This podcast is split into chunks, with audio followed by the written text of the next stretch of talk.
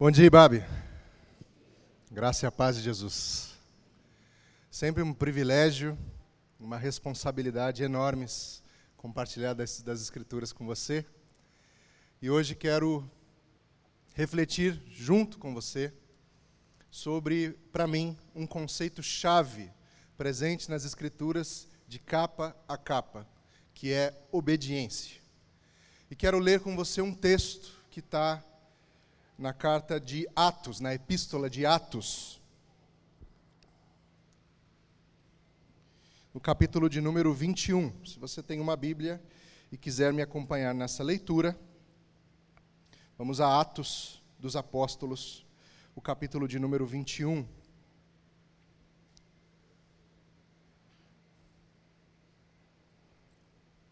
A partir do versículo 10, diz assim o texto: Demorando-nos ali alguns dias, veio da Judéia um profeta chamado Ágabo, que, aproximando-se de nós, pegou o cinto de Paulo e, amarrando com ele os próprios pés e mãos, declarou: Assim diz o Espírito Santo. É isso que os judeus em Jerusalém farão ao dono deste cinto, para entregá-lo nas mãos dos gentios. Quando ouvimos estas palavras, tanto nós como os daquele lugar rogamos a Paulo que não fosse a Jerusalém. Mas ele respondeu: O que estão fazendo ao chorar assim e partir o meu coração? Pois estou pronto não só para ser preso, mas até para morrer em Jerusalém pelo nome do Senhor Jesus. Como Paulo não se deixou persuadir, conformados, dissemos: Seja feita a vontade do Senhor. Eu li aqui a versão nova Almeida atualizada. Se você tem outra versão aí, talvez seja um pouquinho diferente o texto, mas a ideia é a mesma. Esse trecho que nós lemos aqui começa dizendo assim: demorando-nos ali. Ali aonde? Ali em Cesareia. Paulo e sua, e seu, sua equipe, seu grupo, viajaram, fizeram várias paradas em vários lugares, passaram pela Grécia, passaram pela Macedônia, passaram pelo Líbano e chegaram a Israel. E Paulo, depois de passar pela Grécia, depois de passar pela Macedônia, depois de passar pelo Líbano, parada em Tiro, faz essa parada em Cesareia de Filipe. Fica na casa de Filipe. E lá eles têm um encontro com várias pessoas, um tempo entre os irmãos de comunhão e de oração. E diz o texto que um homem sai da região da Judéia e vai até Cesareia. Este homem, um profeta chamado Ágabo. E Ágabo, movido pelo Espírito Santo, diz, ou assim dá a entender o texto,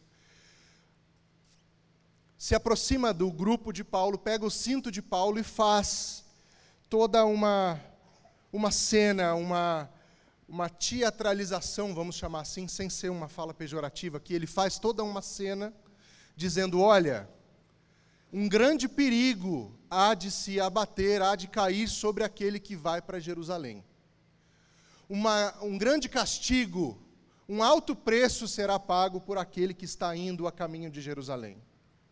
E simbolizando isso, ele amarra os próprios pés e as próprias mãos, dizendo: Você vai ser preso, você vai ser agredido, há, há violência no seu caminho, há sofrimento no seu caminho. E as pessoas ao redor de Paulo, ouvindo isso e movidas, obviamente, por amor, por compaixão, por preocupação com ele, dizem: Não vá, Paulo. Não vá. Olha só o que vai acontecer com você. Eu não sei como você se, se veria numa situação como essa. Mas se eu sei que grandes problemas me aguardam a partir de uma decisão minha, eu acho que eu repenso. Eu acho que eu paro, começo a pesar, pesar os, pós, os prós e contras. Eu acho que eu começo a olhar tudo direitinho e penso: será que é isso mesmo? Será que eu entendi direito? Será que eu não estou colocando alguma coisa aqui na boca de Deus, colocando palavras na boca de Deus? E as pessoas ouvem essa, esse alerta do profeta Ágabo e dizem para Paulo: Olha, Paulo, não vá. Não vá porque você vai sofrer. E se tem uma coisa que eu e você fazemos desde muito cedo na vida, é tentar evitar sofrimento. E nós fazemos isso a qualquer custo. Nós tentamos evitar o sofrimento na nossa vida a qualquer custo fazemos o que for preciso para evitar o nosso sofrimento? As pessoas ali queriam que Paulo evitasse também esse sofrimento, e ele diz: Mas por que vocês estão fazendo isso comigo? Por que vocês estão falando esse tipo de coisa para mim? É uma repreensão de Paulo, quase, aquelas pessoas que estavam próximas a ele, pessoas que ele tinha como importantes em sua vida, pessoas que ele estava acostumado a conviver. Essas pessoas chegam diante dele e ele diz: Por quê? Por que vocês estão fazendo isso comigo? Por que choram desse jeito e fazendo isso quebram o meu coração? Vocês não percebem que o que eu faço, faço em obediência ao nosso Senhor? Vocês não percebem que o caminho que eu trilho é o caminho de Jesus e o caminho que Jesus trilhou, traçou para mim? Não me interessa o meu caminho, porque o caminho humano, comum, óbvio, aqui seria o quê? Não, gente, interrompe essa viagem. Interrompe esse negócio aí. Vai ser preso para quê? Fica aqui com a gente. Isso seria o, mais fácil de fazer. Esse seria o caminho de evitar o sofrimento que eu e você fazemos desde sempre. Paulo diz: Eu não vou fazer isso, porque não me interessa o meu caminho, me interessa o caminho do meu Senhor Jesus. Este é o caminho que me interessa. Por isso eu estou pronto, não só a ser preso, como foi toda aquela cena promovida pelo profeta Ágabo, estou pronto não só a ser preso, mas a morrer pelo nome do nosso Senhor Jesus. E aqui, a gente toma um choque ao pensar que, sim, muito se morreu e ainda se morre por causa do nome de Jesus. E essa obediência radical do apóstolo Paulo soa para mim, e é isso que eu quero compartilhar com você agora, soa para mim como um ensino, como um modelo de vida. De chegarmos ao ponto, eu e você, de conseguirmos, movidos por ousadia, por amor, por fidelidade e por obediência, dizer: não me interessa o meu caminho, o meu conforto, o meu projeto, me interessa o caminho do meu Senhor, ainda que me custe, ainda que me custe prisão, ainda que me custe a vida, ainda que me custe conforto, ainda que me custe, este será o meu caminho, o caminho da obediência. Lembre-se, nós estamos falando de um homem que chega ao ponto de dizer: morrer para mim é lucro. Então ele não tinha exatamente um apego muito grande à própria vida. Ele estava preocupado, interessado, ocupado em realmente seguir o caminho proposto por Jesus. Obedecer a quê? Obedecer a quem? A quem obedecemos? A quem seguimos? Ora, a resposta está aqui. O apóstolo Paulo dizendo: Eu estou pronto a ser preso e a morrer pelo nome do Senhor Jesus. Obedecer ao Senhor Jesus. Mas obedecer a quê? Ora, como eu disse, a Bíblia ela é ela tem esse assunto chave da obediência de ponta a ponta. O primeiro livro, a primeira história da Bíblia, já é uma história de desobediência. Olha, pessoal, tem esse jardinzão bonito aqui para vocês, viu? Pode ficar à vontade. Só evita aquela árvore ali. Aí o que, que acontece na primeira história da Bíblia? Desobediência. E assim nós vamos ao longo de praticamente todos os livros da Bíblia. Todos os grandes personagens da Bíblia, os personagens-chave da Bíblia, todos eles passam por dilemas envolvendo obediência e desobediência. A gente chega lá no Apocalipse, dizendo: aquele que se mantiver fiel até o fim receberá a coroa da vida. Então, obediência é um princípio-chave de ponta a ponta. Isso deveria dizer alguma coisa para mim e para você. Jesus, em vários momentos, da sua caminhada, da sua jornada ministerial, do tempo em que passou andando no meio do povo, ensinando, curando, expulsando espíritos malignos, ele dizia: Olha, façam isso. Vocês ouviram falar disso, mas eu, porém, digo a vocês: façam isso. Vários e vários ensinamentos, até chegar a um ponto em que Jesus diz: Um novo mandamento deixo a vocês. Amem-se uns aos outros, como eu os amei. O que devemos obedecer? ao mandamento de Jesus de amarmos uns aos outros com o amor de Jesus. Esse amor tem uma medida. Ele não é de qualquer jeito. Ah, vou amar, mas vou amar aqui do meu jeito. Eu só sei amar assim, não. Esse amor ele tem uma medida, ele tem um jeito, ele tem um padrão e o padrão é o amor de Jesus por nós. Obedecer a isso é renunciar a muita coisa da nossa vida. Porque eu, como pastor, já falei algumas vezes que caminhar com Jesus é fácil, mas é difícil. E essa contradição de termos, ela se explica. Ela é fácil, porque quando a gente segura na mão de Jesus, ele vai guiando a gente. Mas ela é difícil, porque segurar na mão de Jesus é um problema. Porque você e eu, nós queremos resolver a nossa vida do nosso jeito. Nós queremos fazer as coisas do nosso jeito. Nós queremos arrumar soluções para os nossos problemas do nosso jeito. Nós queremos construir os nossos projetos e os nossos sonhos do nosso jeito.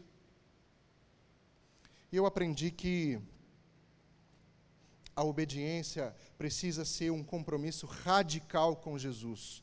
Ou eu obedeço Jesus radicalmente e deixo que isso transforme a minha vida completamente, ou eu me assumo como meu próprio Deus, porque não tem meio termo aqui. Ou eu entrego a minha vida nas mãos de Jesus e digo: é, é tua, é tua e eu vou fazer o que o Senhor quiser. Ou eu me assumo como meu próprio Deus e digo para Deus: eu vou fazer o que eu quiser. E o Senhor não se meta nisso. Não tem meio termo aqui. Tem sim uma jornada, tem uma caminhada, tem um crescimento, tem um amadurecimento, mas meio termo aqui não tem. E o apóstolo Paulo entendeu isso e ele diz: Não tenho a minha vida em nada como preciosa. Nada. Pelo contrário, me importa que eu conclua a minha corrida e sigo em direção ao meu alvo, que é Cristo Jesus. A Bíblia é recheada de histórias bonitas e importantes sobre homens e mulheres de Deus que decidiram ser obedientes a Deus até as últimas consequências. Eu separei dois personagens para pensar com você um pouquinho sobre o que eles podem trazer para nós. Dois personagens, além de Paulo, é claro. Paulo já citado. A primeira história que me vem à mente é a história do apóstolo Pedro, um pescador, um homem que vivia do mar, um homem que tinha intimidade com barco, com rede, com linha, com clima, com vento, sabia detectar, sabia olhar as coisas, sabia entender esse mundo. E esse homem, com seus companheiros de trabalho, sai para pescar e passa uma noite inteira pescando e volta com suas redes vazias. E eu não sei você, mas é muito frustrante para mim quando eu dedico empenho, energia, tempo e eu não vejo fruto naquilo. Dá uma sensação de de fracasso. Uma sensação de errei, fiz errado. E a gente tem que arcar com as consequências desses momentos. Pedro passa uma noite assim e volta com seu barco, com as redes vazias, cansado, aborrecido, com, com, com direito. E aí Jesus chega e diz: Não, vamos fazer o seguinte, vamos voltar com o barco, vamos voltar com o barco. E vamos jogar a rede do lado de lá. Mestre, olha, desculpa, eu, eu, eu sei o que eu estou fazendo. Eu, eu vivo desse negócio aqui. Isso aqui é meu trabalho. Mas, mas, porque é o Senhor que está falando. Eu vou fazer. E aí ele vai, você conhece a história, ele vai, joga as redes, as redes voltam carregadas de peixe.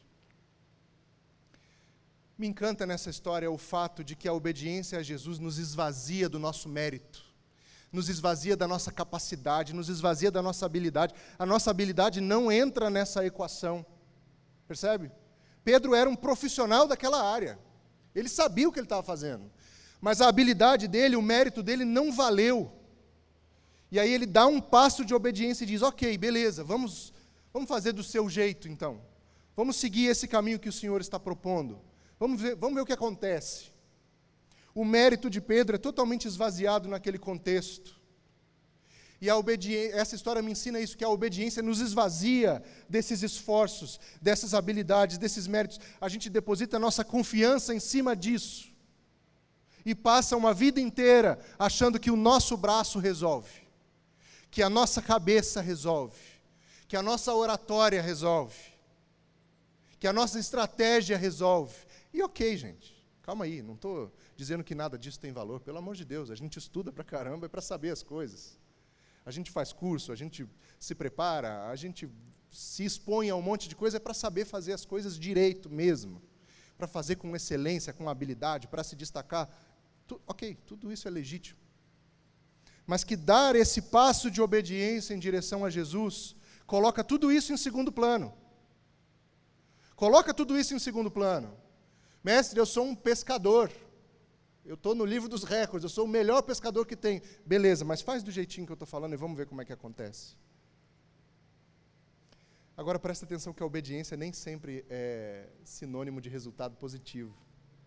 Porque Pedro obedeceu e voltou com a rede carregada. Paulo obedeceu foi preso. Então não é porque você está dando um passo em direção à obediência que vai tudo fluir maravilhosamente. Em alguns momentos, a obediência vai te colocar no lugar difícil e é ali que você tem que estar mesmo. É ali que você tem que estar. E ali seu caráter vai ser ainda mais forjado. Ali a sua ética vai ser colocada à prova. Ali a sua intimidade, a sua dependência com Jesus vai ser trabalhada, vai ser construída, reconstruída, edificada, ela vai crescer. Então, por favor, que não pareça que eu estou dizendo para você, obedece aí, irmão.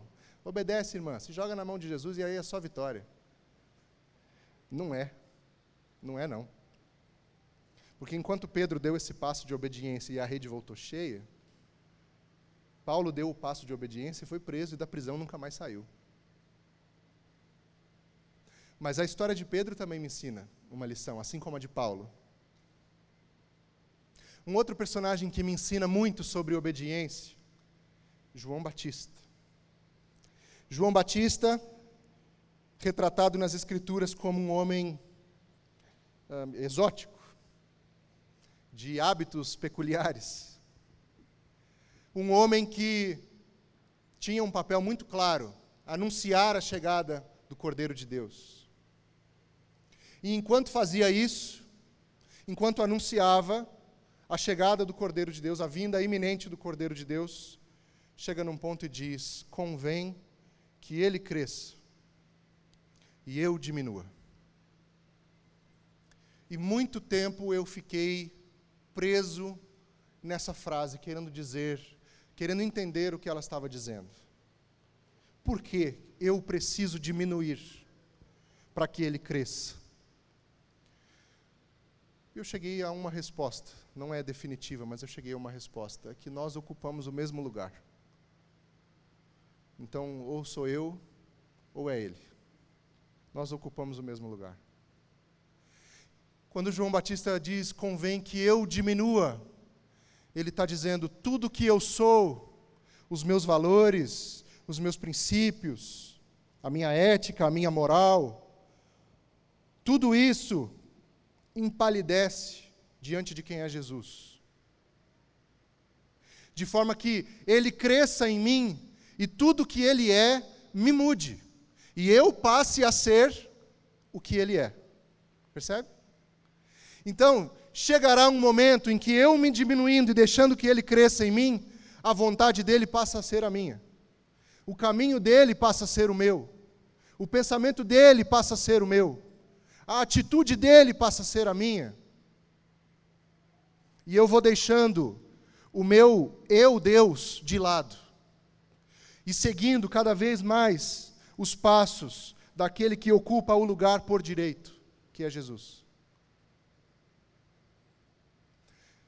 De novo vou dizer, é totalmente legítimo que eu e você façamos nossos planos. É totalmente legítimo que eu e você tenhamos nossos sonhos. É totalmente legítimo que eu e você a gente construa as nossas redes de relacionamentos e a gente dê passos estratégicos para atingir objetivos. Mas nós deveríamos fazer isso cheios, cheias daquilo que Jesus é. Cheios, cheias do jeito de ser de Jesus. Amar como Jesus ama. A medida é essa.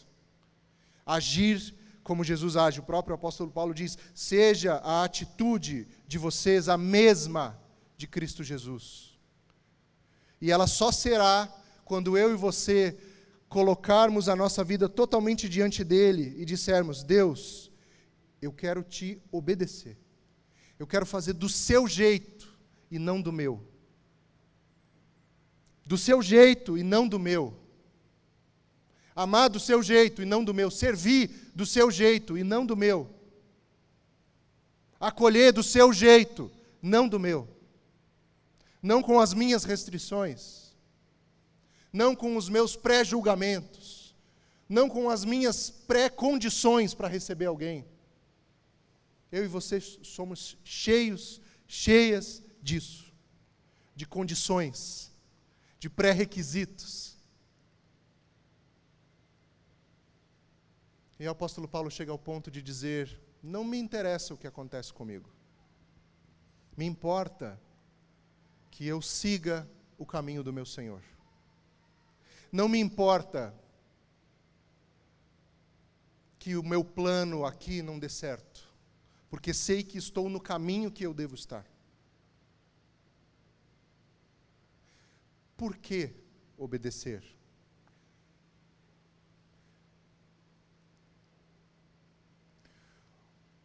Ora, pensamos em obediência em termos muito simples. Quais são esses termos? Que tipo de recompensa eu recebo a partir desta obediência. Se eu não obedecer, o que acontece? E se eu não fizer assim?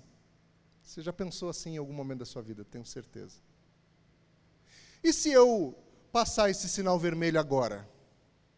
Você pesa o que vai acontecer. Você tem um radar ali, se a CET vai passar justamente na hora, se você, ao cruzar aquele sinal vermelho, vai uh, talvez atrapalhar o trânsito num outro momento. Estou dando um exemplo simples, mas aí você extrapola para a sua realidade.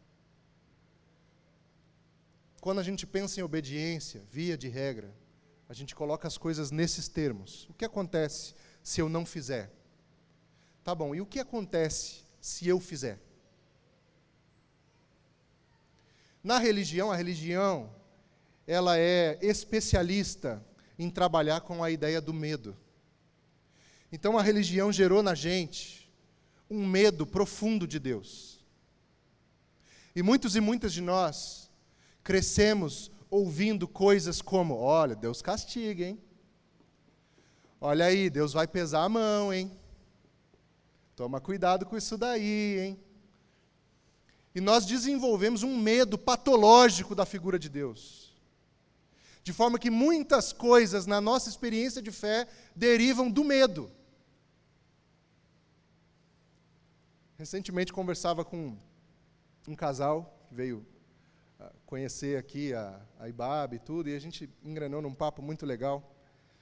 E chegou num ponto que o, o rapaz ele falou uma coisa do tipo assim: Ah, eu vim na igreja, até pensei em voltar para casa, estava meio envergonhado, mas aí depois, né, vai que fura meu pneu. Então resolvi ficar. Aí eu falei: Você ficou porque estava com medo do seu pneu furar, bicho? Não, só um exemplo, né, pastor? Podia acontecer coisa pior. É, podia também não acontecer nada, né? Podia ser só voltar para casa e ficar de boa. Mas é, é um exemplo simples para dizer que isso permeia a nossa imaginação. A gente morre de medo do gafanhoto atingir a nossa plantação, pastor Robson. A gente morre de medo de Deus. Então a gente obedece por medo porque senão Deus vai pesar a mão. E em Jesus, a gente não precisa ter medo de Deus. Em Jesus o medo acaba. Jesus é a figura do amor de Deus. O apóstolo Paulo novamente diz: o amor lança fora o medo. Tira da sua vida o seu medo de Deus, meu irmão, minha irmã. Apaga isso do seu coração, você não precisa ter medo de Deus.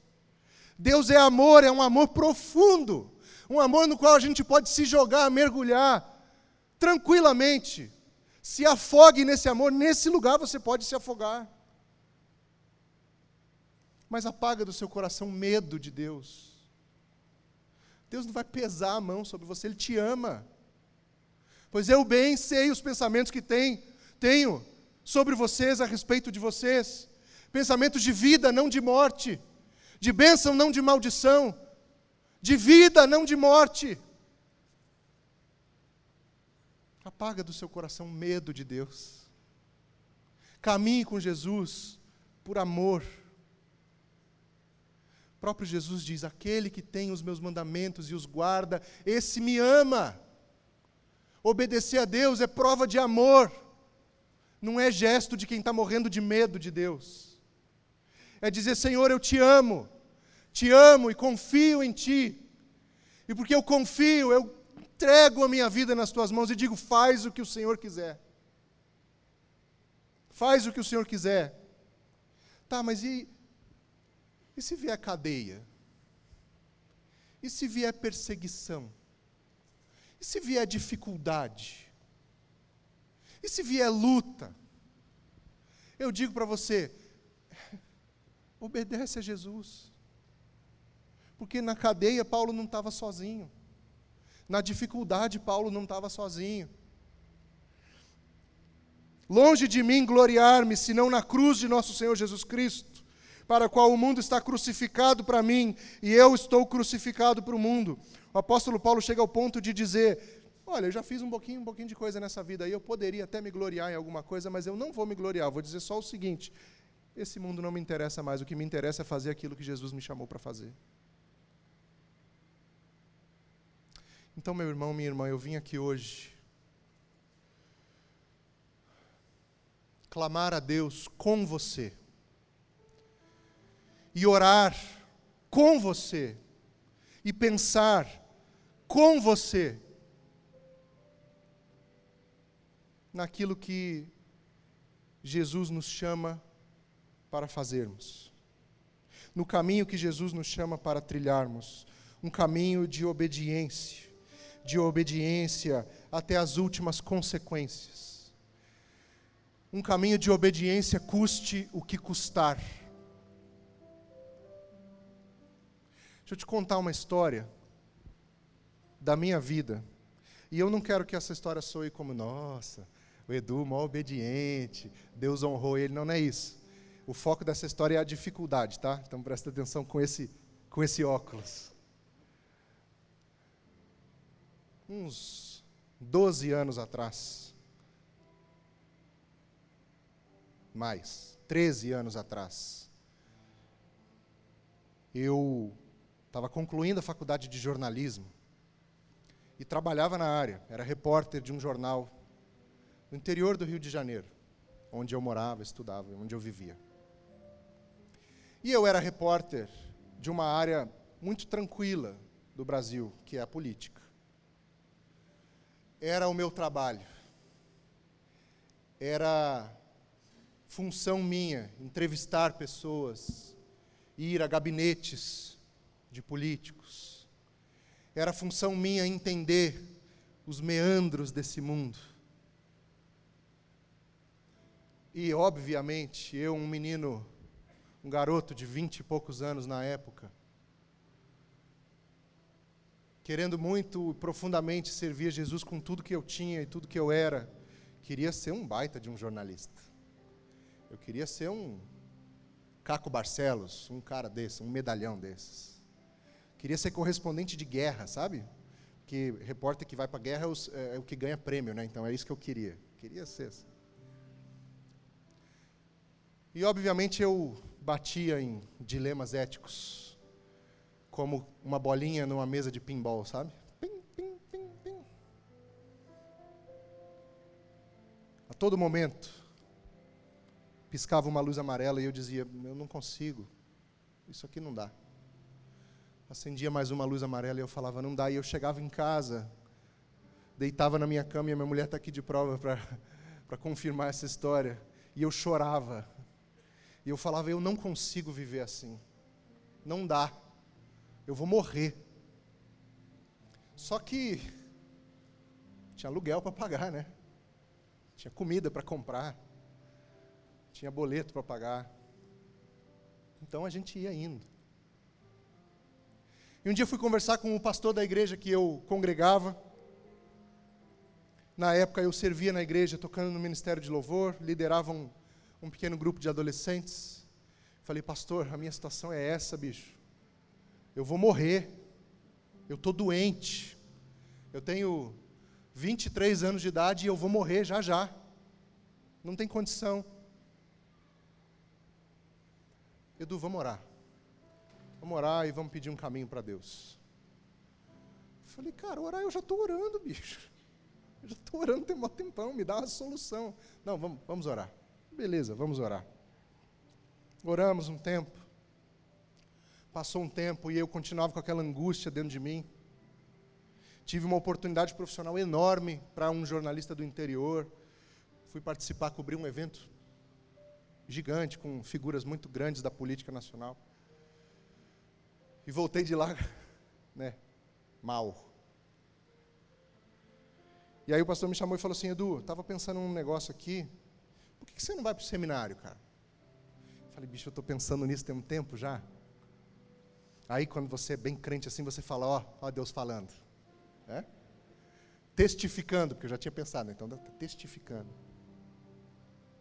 Falei, então tá, então vamos, vamos dar esse passo de fé e ver o que acontece. Foi, estou aí, né? Deu certo. Sou pastor hoje. Eu vivo disso. Não que essa profissão também não tenha dilemas éticos, mas.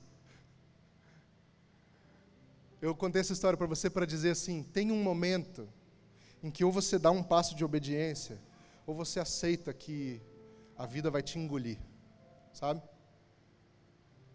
Ou você dá um passo de obediência e diz: tá bom, Deus, vamos, vamos então, eu vou contigo. Ou você aceita que você é o seu próprio Deus e arca com as consequências disso? Passei muito aperto nesses anos aí, tá? Não é que eu saí do jornalismo e, putz. E também não é uma crítica à profissão. Você que é jornalista, por favor, eu te entendo. Me solidarizo. É dizer que obedecer e confiar em Jesus é o melhor para mim e para você. Eu acredito nisso de verdade. E obedecer por amor, não por medo. Obedecer porque eu acredito no amor de Jesus por mim e quero amá-lo cada vez mais. Então eu digo: tá bom, Senhor, eu vou fazer do jeitinho que o Senhor quer. Porque aquele que ouve essas minhas palavras e as obedece, constrói a sua casa sobre a rocha e vêm os ventos, as tempestades e dão contra essa casa, mas ela não será abalada. Os ventos vêm, as tempestades vêm, mas ela não será abalada. Apóstolo Paulo, preso, tranquilo, confiando em Deus, e falava: Gente, eu estou doido para esse negócio aqui acabar.